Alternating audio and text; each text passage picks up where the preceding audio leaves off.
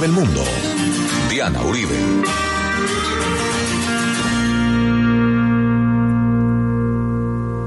Buenas, les invitamos a los oyentes de Caracol que quieran ponerse en contacto con los programas, llamar al 302-9559, 302-9559 o escribir a la casa de la historia.com, la casa de la historia.com o ver la página web www.lacasadelahistoria.com, www.lacasadelahistoria o consultar las redes sociales o el Twitter.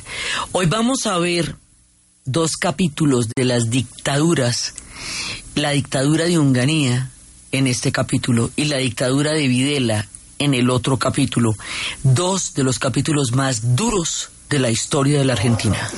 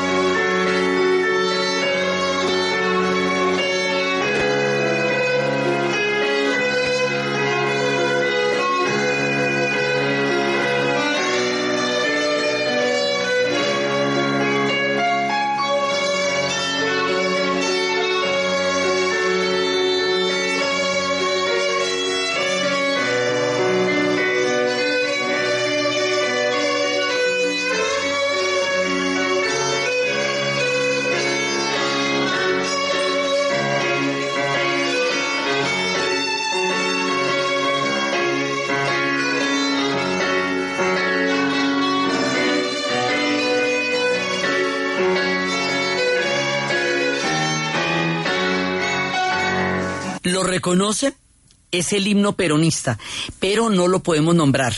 No lo podemos nombrar porque aquí van a tratar de erradicar la memoria de Perón del pueblo argentino. Imagínate qué tarea tan imposible. Entonces los himnos se silbarán y los himnos se cantarán, se, se pondrán así en, en forma de, de en forma musicalizada, porque nadie va a poder decir la palabra Juan Domingo Perón porque eso va a tener cárcel.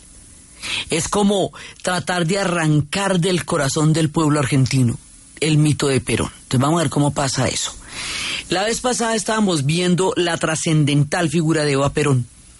Y resulta que Evita, como vimos después en la gloria en su momento más tremendo, cuando más divina estaba, le da el cáncer en el útero y se muere. Curiosamente, la primera esposa de Perón también había muerto de un cáncer en el útero en el 43 y Eva Perón va a morir de lo mismo. Y cuando Evita muere, él queda gobernando un año más.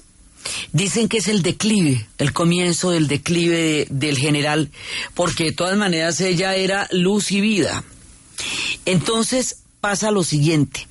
Ahí vienen unos, unos momentos en los cuales, después de eso, hay un momento en el cual eh, a Perón le van a hacer un golpe de Estado. Primero le hacen un bombardeo a la ciudad de Buenos Aires y matan a 300 personas. Y después de ese bombardeo en la ciudad de Buenos Aires tan tenaz, Perón se logra salvar porque le avisan, pero, pero matan a 300 personas, así nomás, así mejor dicho, bombardeando Buenos Aires, ¿sí me entiende? Así. Entonces la vaina es muy grave, pero muy, muy, muy grave. Entonces, entonces cuando la cosa es tan grave, Perón renuncia. Y Perón renuncia verdaderamente por impedir un, un baño de sangre eh, generalizado. Él sabe que el pueblo argentino lo hubiera respaldado con su vida hasta donde él le pidiera al pueblo argentino que lo hiciera. Pero él dice, no, si yo no le puedo pedir esto, porque si yo les pido esto, lo que hago es conducirlos a la muerte. Y a mí me toca irme. Me toca irme porque si no, la va a pagar es el pueblo argentino. Y él se va. Entonces Perón sale por un lado para Paraguay, termina en Panamá. Eh, y va a terminar en España. Y empieza el largo exilio de Perón.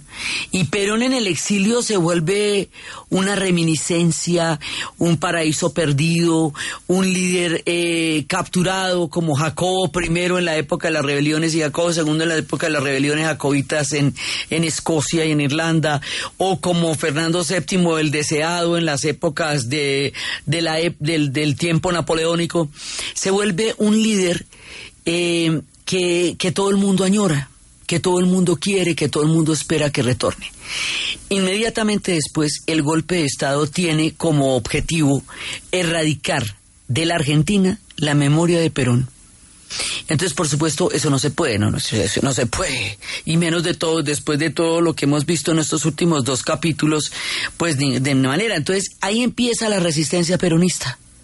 Y ahí es cuando todo el mundo empieza a mantener el peronismo en la clandestinidad. Y aquí va a pasar una cosa parecida como cuando, efectivamente, Fernando VII va a salir de la cárcel en España en la época posterior a la Revolución Francesa y va a empezar a la época de la restauración, cuando volvieron a meter a todos los reyes en los tronos y trataron la reconquista de, de, de, la América Latina, que era el imperio español, una época en la que la huella de una revolución se persigue hasta en el pensamiento. Entonces esto se va a volver una cosa que hablar de Perón va a ser tan peligroso como hablar de Napoleón en la época en que acusaban a la gente de bonapartismo. El conde de Montecristo va a terminar 15 años en las mazmorras en una prisión infame por ser acusado de bonapartista. La cosa es de ese tamaño, así fue. Persiguieron a todos los movimientos, persiguieron a todos los peronistas, proscribieron el peronismo y a Perón y su nombre. Entonces todo se vuelve una resistencia porque todo el mundo está añorando un líder del cual ni siquiera se puede hablar. A todos los primeros principales activistas peronistas los van a perseguir, los van a encarcelar, viene una represión, pero además de todo van a borrar y van a desaparecer el ministerio, digamos, la, la fundación Eva Perón que era la que había hecho toda la obra social. Entonces tampoco pueden retroceder todas las conquistas sociales que hubieran querido, porque eso ya era, mejor dicho, eran palabras mayores. Pero sí hubo, digamos, como un intento de de tratar de echar atrás todo y entonces pues eso va a llevar a un extremo a la política argentina y de aquí en adelante esto va a tener una cantidad de etapas erráticas que luego van a llevar a las dictaduras. esto es un golpe militar.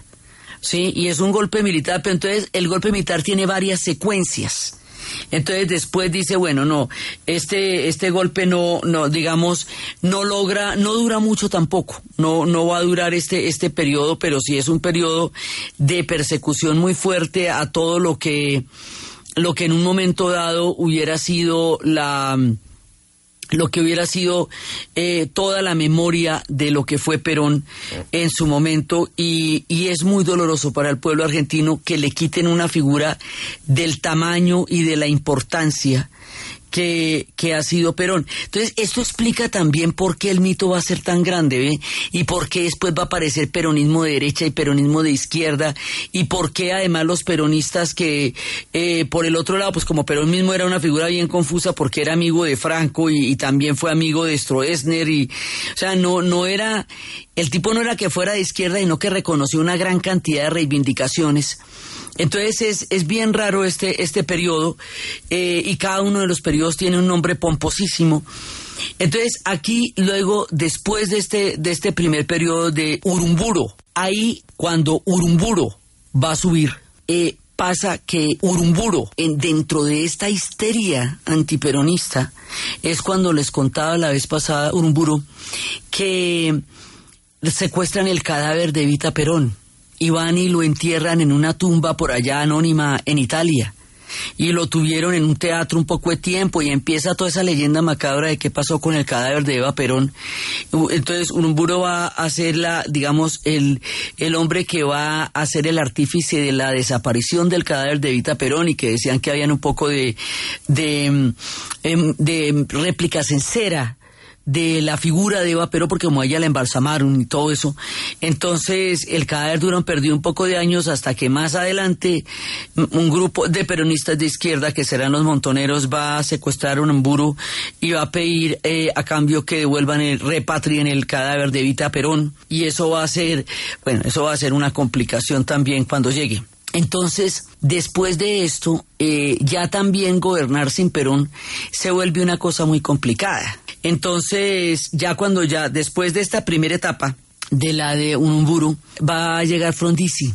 Y Frondizi va a hacer un trato, digamos, con Perón como, como que que se pueda volver de una u otra manera como a, a nombrarlo, o sea, va un poco a, a volver atrás y a considerar, pero no puede volver no puede volver de ninguna manera, pero que por lo menos se pueda hablar de él y que, y que de alguna manera haya, haya un vínculo y entonces va a haber elecciones y Perón ordena que voten en blanco y eh, los votos en blanco son la mitad de la votación y la otra mitad de la votación elige un presidente y ese presidente no puede ignorar la figura de Perón. Entonces Perón se vuelve una sombra en el exilio y esa sombra en el exilio se vuelve un peso muy bravo en la política argentina porque hay un hombre gobernando, digamos, en el alma de su pueblo desde el exilio y, una serie de gobiernos que no logran de ninguna manera darle la talla a los 10 años que gobernó Perón y que no logran sacar adelante un proyecto como es la Argentina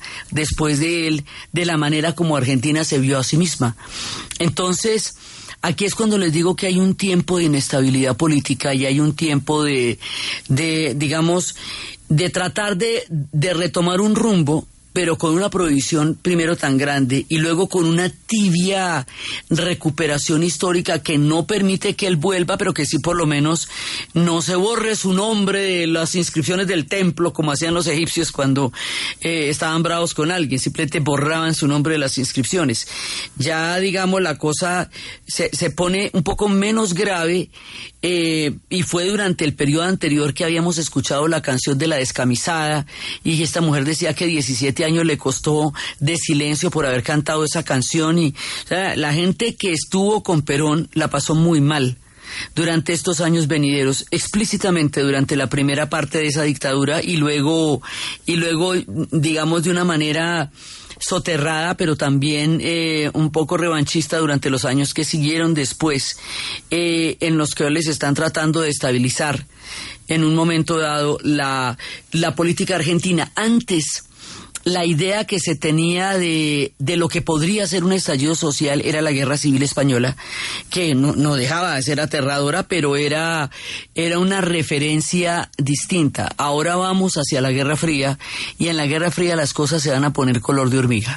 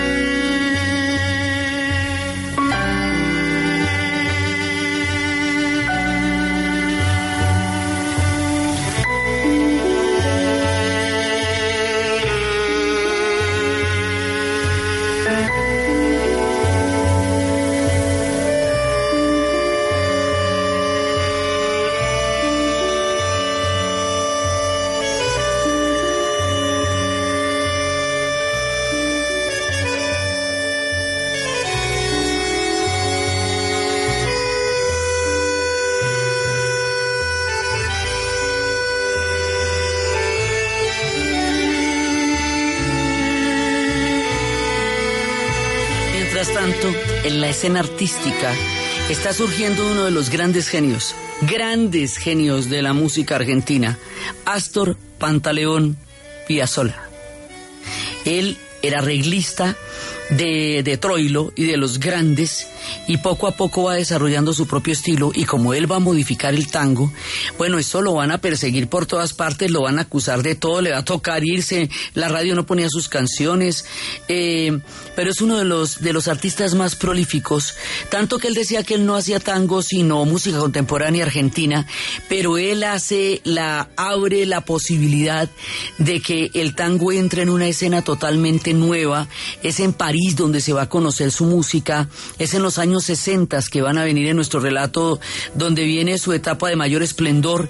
En los años 80 lo van a terminar eh, reconociendo con todo el amor los rockeros. Y este hombre es fundamental en la escena musical de la Argentina, a pesar de todos los problemas que tuvo por meterse a cambiar las armonías del tango y a modernizarlo. Él decía que en Argentina se podía tocar cualquier cosa menos el tango. Así que a lo largo del programa, y en medio de las historias tan bravas que les voy a contar hoy, vamos a estar de la mano de Astor Piazzolla, porque Piazzolla es el que va musicalizando estos momentos también en la historia de la Argentina, dentro y fuera de la Argentina, porque su genialidad artística y, su talento también chocan con una tradición que los argentinos consideraban intocable, pero otros adorarán a Piazzolla. Es un personaje que va a crear una gran polémica, pero es un genio de unas proporciones impresionantes y la música contemporánea eh, argentina realmente en los años venideros tendrá en Piazzolla su matriz y su raíz. Entonces, estamos con Piazzolla y en una inestabilidad la cosa más brava. Entonces, sin resolver el problema político con Perón, con 25 mil votos en blanco, que hacen que haya que crear algún tipo de pacto, eh, pero que el pacto no vaya a ser que él regrese. Y, bueno, después se van a inventar un decreto que dicen que no puede ser presidente de la República quien haya pasado mucho tiempo fuera del país, lo cual es muy chistoso porque el tipo no puede volver porque está proscrito. Y luego dicen que no puede ser presidente quien haya estado mucho tiempo por fuera. Entonces, pues eso cómo hacemos, ¿ve? Pero en estos, digamos, en estos procesos, en estos vaivenes, en estos bandazos que va dando la política argentina en su inestabilidad, va a ocurrir una variante gravísima que va a hacer que la Argentina entre en una dinámica infernal. Esa variable se llama la Guerra Fría porque mientras tanto empiezan a sentirse los ecos de la Guerra Fría y va a estallar la Revolución cubana. Y cuando estalle la Revolución cubana, la Guerra Fría nos pondrá en su mira y estar en la mira de la Guerra Fría es una mala idea.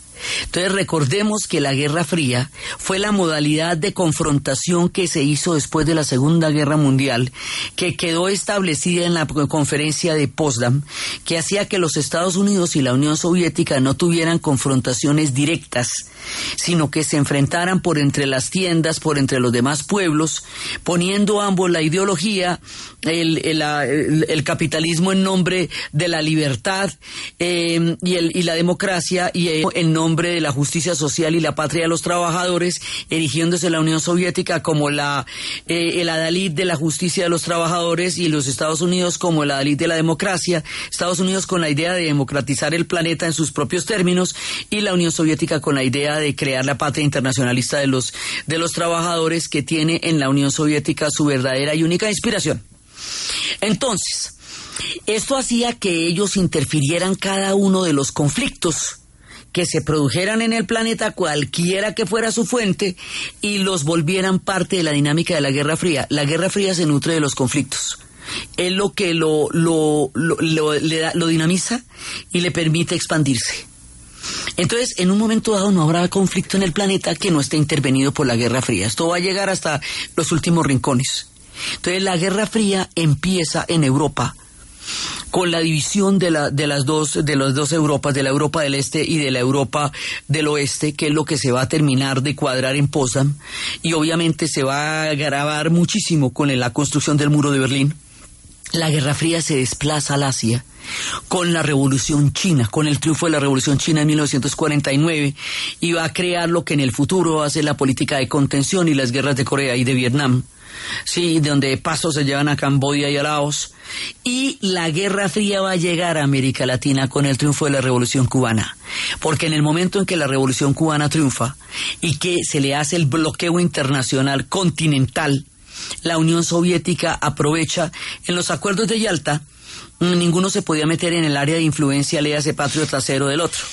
Entonces nadie se podía meter con la, eh, con la zona de influencia soviética y los soviéticos no se podían meter con la zona de influencia de los Estados Unidos, que era América Latina. Pero la revolución cubana le da a los soviéticos la oportunidad de tener un enclave a 90 millas de Miami, porque en el momento en que Cuba queda aislada, se, se va eh, en dirección a la Unión Soviética y se declara comunista.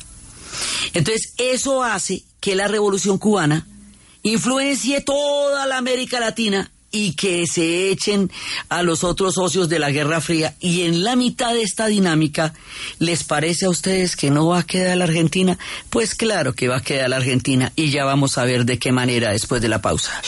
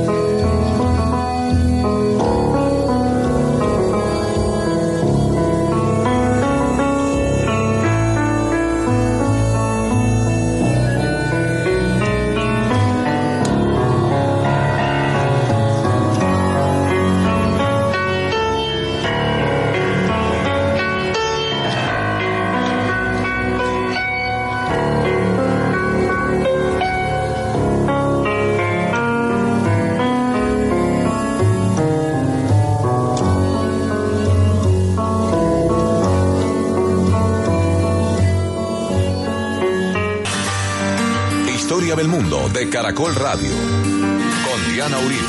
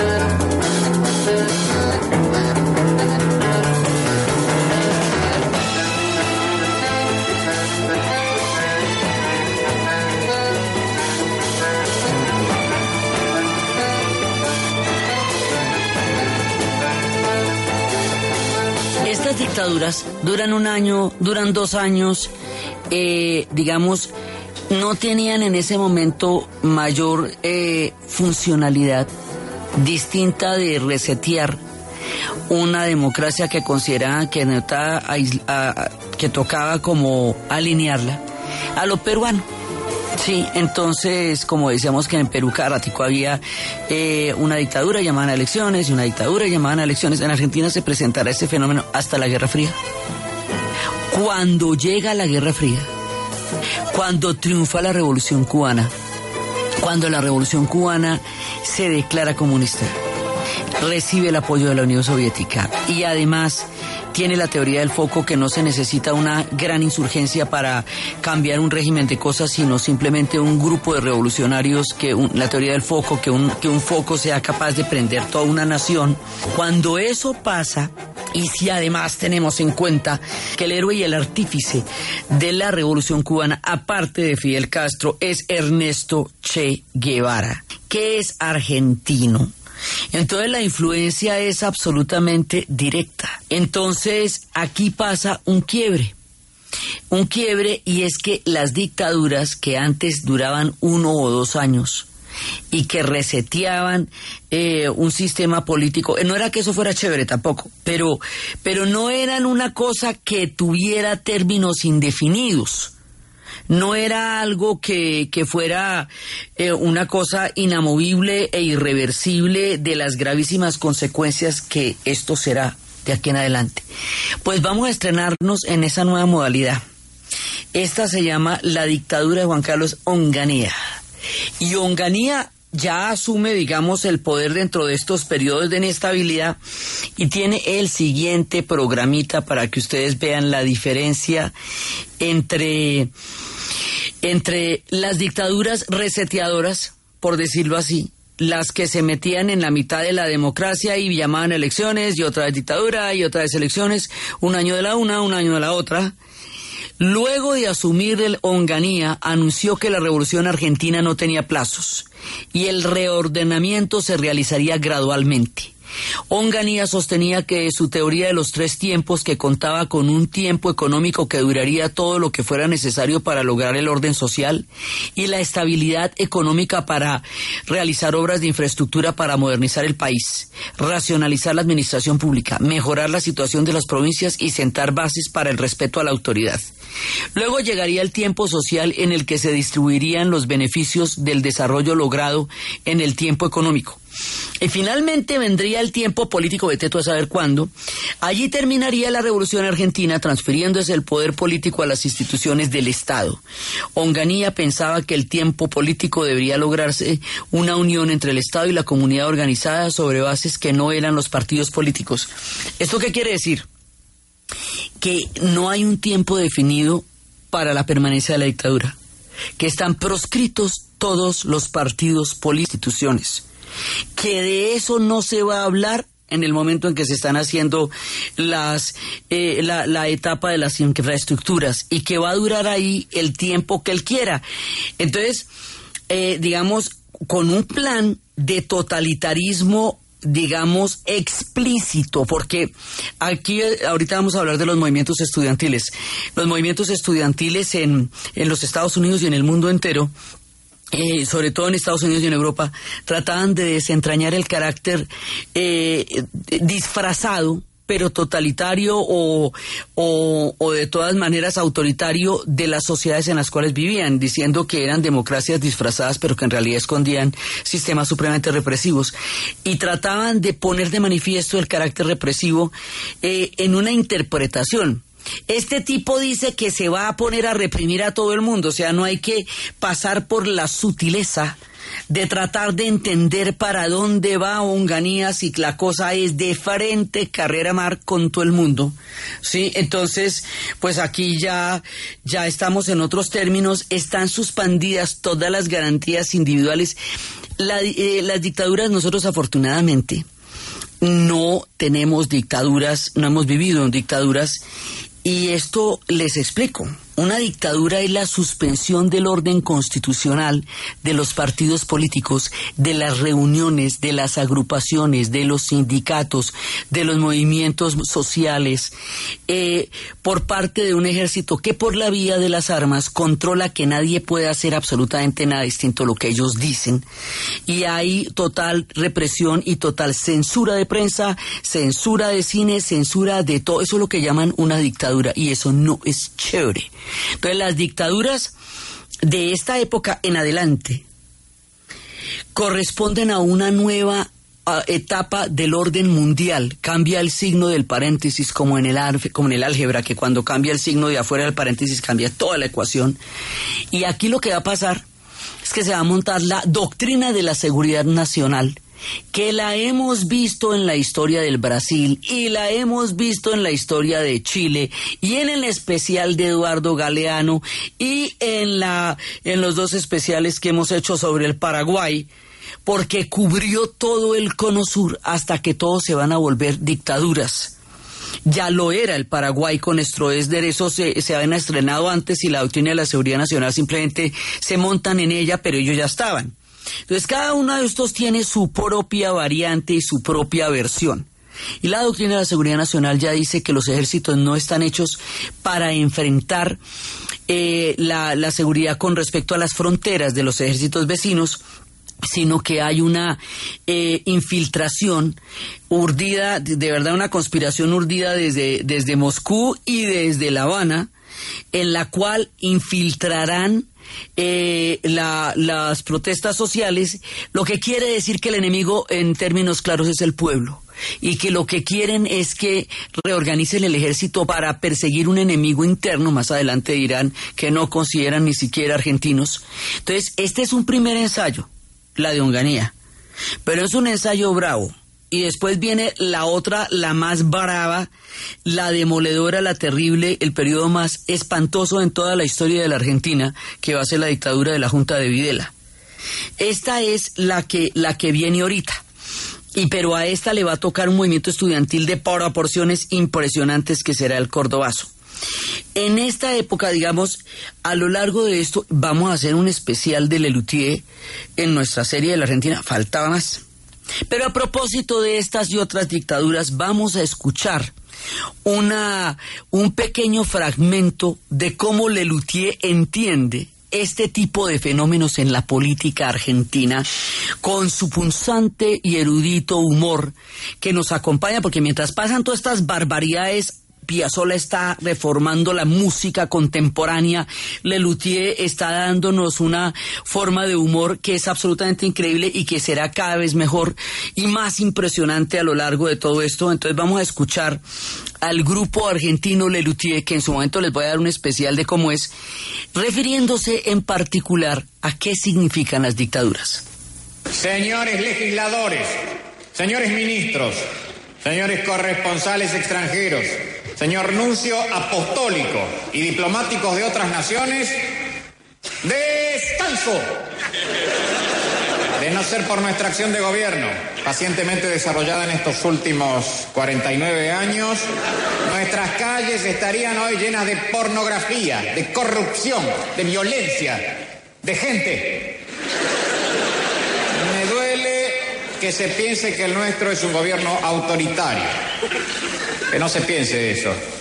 Es una orden. Pueblo de Banania, gracias por este espontáneo homenaje.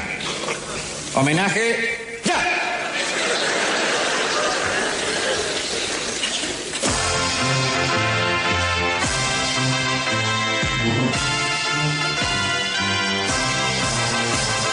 ya. Así Lelutier nos cuenta de qué se trata esta nueva modalidad que se está estrenando en América Latina. La hemos visto en Brasil en el 64, que fue, digamos, son los primeros, aquí estamos en el 66. Y, y aquí se viene. Entonces, esto es un ensayo general, no es poco, porque se viene con todo. Lo que pasa es que no va a durar el tiempo que Onganía hubiera querido y planeaba, porque su plan era de por lo menos 20 años o 39, digamos, era un plan sin, sin plazo fijo mientras él se le ocurría que terminaba de hacer una cosa y luego iba a hacer la otra y luego iba a hacer la otra y el pueblo argentino se iba a quedar tan tranquilo mirándolo cómo hacía la una, la otra y la demás allá y, y los partidos políticos y el Congreso y todo el mundo se iba a quedar ahí como, como esperando a ver qué, cómo se le ocurría el organizar las cosas. Pues tampoco, tampoco. Esto quiere decir que estos tienen el apoyo de los Estados Unidos, tanto esta y sobre todo la siguiente, ¿por qué la doctrina de la seguridad nacional ha apoyado las dictaduras por considerarlas un instrumento en su lucha contra el comunismo? Y reorientarlas en su orientación hacia la población lo que va a llevar a las torturas, lo que va a llevar a las desapariciones en la siguiente dictadura, pero aquí ya hay una represión muy fuerte. Entonces, o sea, todo esto es un orden mundial es nuestra parte de la Guerra Fría y nuestra parte de la Guerra Fría fue terrible porque nadie vivió una parte chévere de la Guerra Fría. O sea, no fue chévere la guerra de Vietnam, ni la crisis de los misiles en Cuba, ni la paranoia de la bomba atómica en Europa del Este y en la otra Europa, ni fue chévere la dictadura acá. O sea, la Guerra Fría era, era un periodo muy sombrío de la historia mundial y de una bipolaridad y de una radicalización eh, bastante, bastante dañina porque se alimentada los conflictos. Así es como se instala en América Latina. Entonces, Onganía estaba montando su dictadura escalonada a largo plazo cuando de pronto en la ciudad de Córdoba, en 1969, en mayo de 1969, va a ocurrir una protesta estudiantil por la, el alza en los precios de la comida de la cafetería. Y la protesta estudiantil va a ser reprimida con tantísima eh, furia, es tan desproporcionada la represión del régimen que se está estrenando con los estudiantes de Córdoba. Recordemos que en 1918 hubo un cordobazo y que esa protesta de 1918 sentó las bases de la modernización de la universidad en América Latina y que las cosas que existen existen por los estudiantes de Córdoba. Varias generaciones después, en 1969, va a haber otro cordobazo. Y este cordobazo va a ser tan importante como el primero, porque finalmente este cordobazo va a ser el que le va a dar eh, la inviabilidad a la dictadura de Onganía. Entonces, los reprime con alma, vida y sombrero, y resulta que la represión contra los estudiantes hace que los estudiantes se tomen el centro universitario, que todos los estudiantes salgan a apoyarlos, que las centrales obreras se unan con los estudiantes y que se enfrenten contra el ejército y que durante tres días toda la ciudad de Córdoba esté tomada. Lo llaman el Mayo argentino porque se presentó el fenómeno de la unión entre los sindicatos, las centrales obreras y los estudiantes, como sucedió durante el Mayo francés del 68, y porque esto fue una toma general de la ciudad contra el ejército, el ejército contra la población, centrales obreras, estudiantes, la universidad tomada por los estudiantes, o sea, esto se salió, se salió, se salió y se volvió una cosa increíble en plena época del movimiento estudiantil, cuando en Estados Unidos se estaba movilizando contra la guerra del Vietnam y los estudiantes estaban organizando el movimiento antiguerra, cuando un año antes los estudiantes en el 68 se han tomado las calles de París, cuando un año, siete meses antes había ocurrido en Tlatelolco, en México, eh, donde los estudiantes de la UNAM vivieron la más atroz de las matanzas de la historia de nuestro continente. Más de 3.000 personas, se calcula, fueron asesinadas en Tlatelolco. Ocho meses después, porque es que Tlatelolco fue en octubre 2 del 68 y esto es en mayo del 69. Y es la época en que está pasando todo, es la época en que el mundo entero tiene los movimientos estudiantiles a la vanguardia de las transformaciones históricas, porque los estudiantes, se, digamos, se considera que son los llamados a transformar la sociedad. Es el poder de los estudiantes en el mundo entero el que está transformando el mundo, y es ahí y en ese momento que se da el cordobazo y el cordobazo de Argentina es parte de todo el movimiento global de los estudiantes y por el otro lado pues obedece a las particularidades de la historia argentina.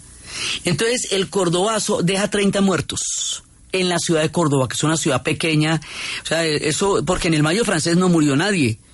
Y en el movimiento antiguerra, de todas maneras, en toda la época de las movilizaciones fueron asesinados cuatro estudiantes en la Universidad de Kent State y eso fue un momento álgido.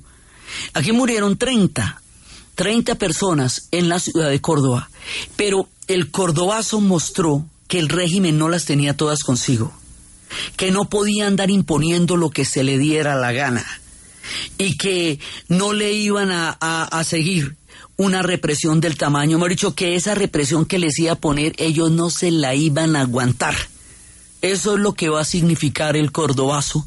Entonces ya se ve que por ahí no es la cosa, que una dictadura de este tamaño no se va a poder. Por eso cuando hicimos el tiempo del cordobazo del 18, estábamos todo el tiempo escuchando la versión de Mercedes Sosa de la canción Que vivan los estudiantes. Porque es aquí, en el movimiento estudiantil cuando ellos hacen que sea inviable una dictadura que hubiera durado muchísimo tiempo con el con todo lo que fueron las movilizaciones de los estudiantes de Córdoba. La fuerza de los estudiantes es una fuerza que mueve el mundo y movió la Argentina y prácticamente paró una dictadura, porque ahí se dieron cuenta que la cosa no era tan fácil como lo habían pensado y que no tenían nada ganado. Y Astor Piazzolla estremecía la historia de la música con Adio Nonino.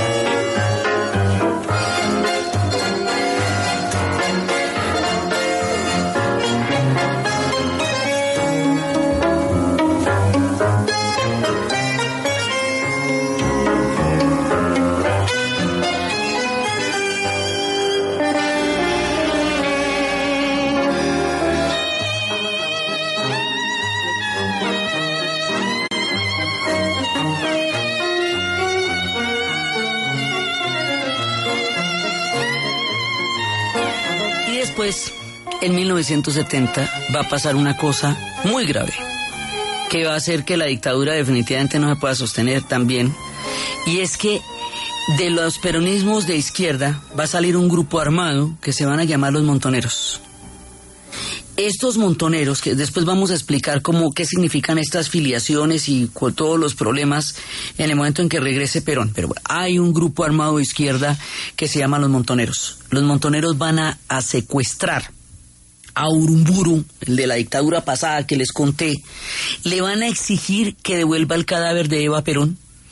Van a repatriar el, el, cadáver de Eva Perón, lo van a enterrar en la Recoleta donde les digo que está con todas las guirnaldas y las flores de los de la CGT, de las centrales de trabajadores, siempre lleno de una gran cantidad de, de culto. Es, es, una, es una tumba que siempre está llena de flores frescas y todo eso.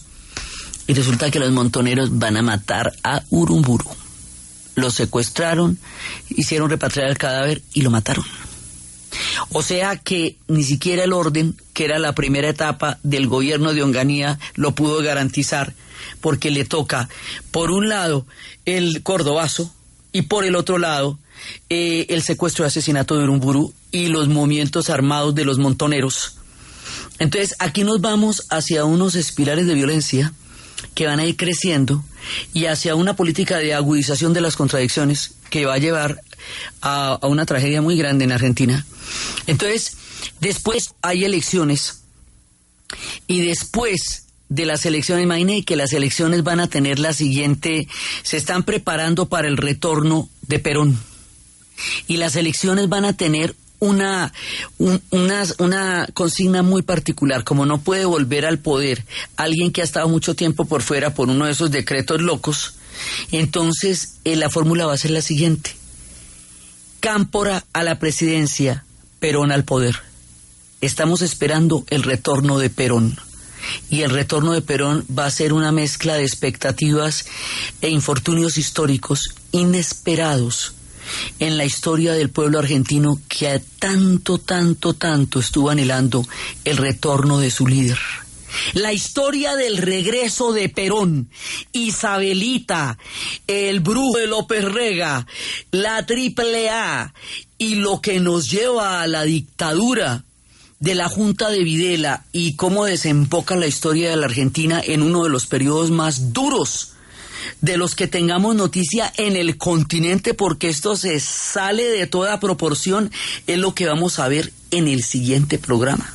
Entonces, desde los espacios de el Perón deseado, anhelado, esa especie de Mesías en el olvido, que en el, olvido forzoso que su pueblo siempre recuerda, desde la música impresionante de Astor Piazzolla que terminaremos con Amolita Baltare y la balada para mi muerte, desde eh, la entrada de la Guerra Fría en el continente con sus dramáticas consecuencias y este tipo de dictaduras que van llevando a la Argentina hacia periodos cada vez más críticos y graves de su historia.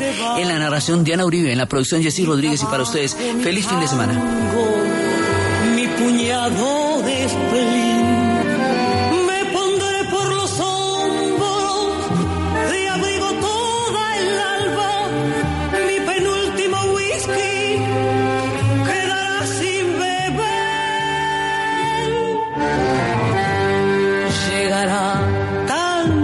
eternamente mi muerte enamorada. Yo estaré muerta en punto cuando sean las seis.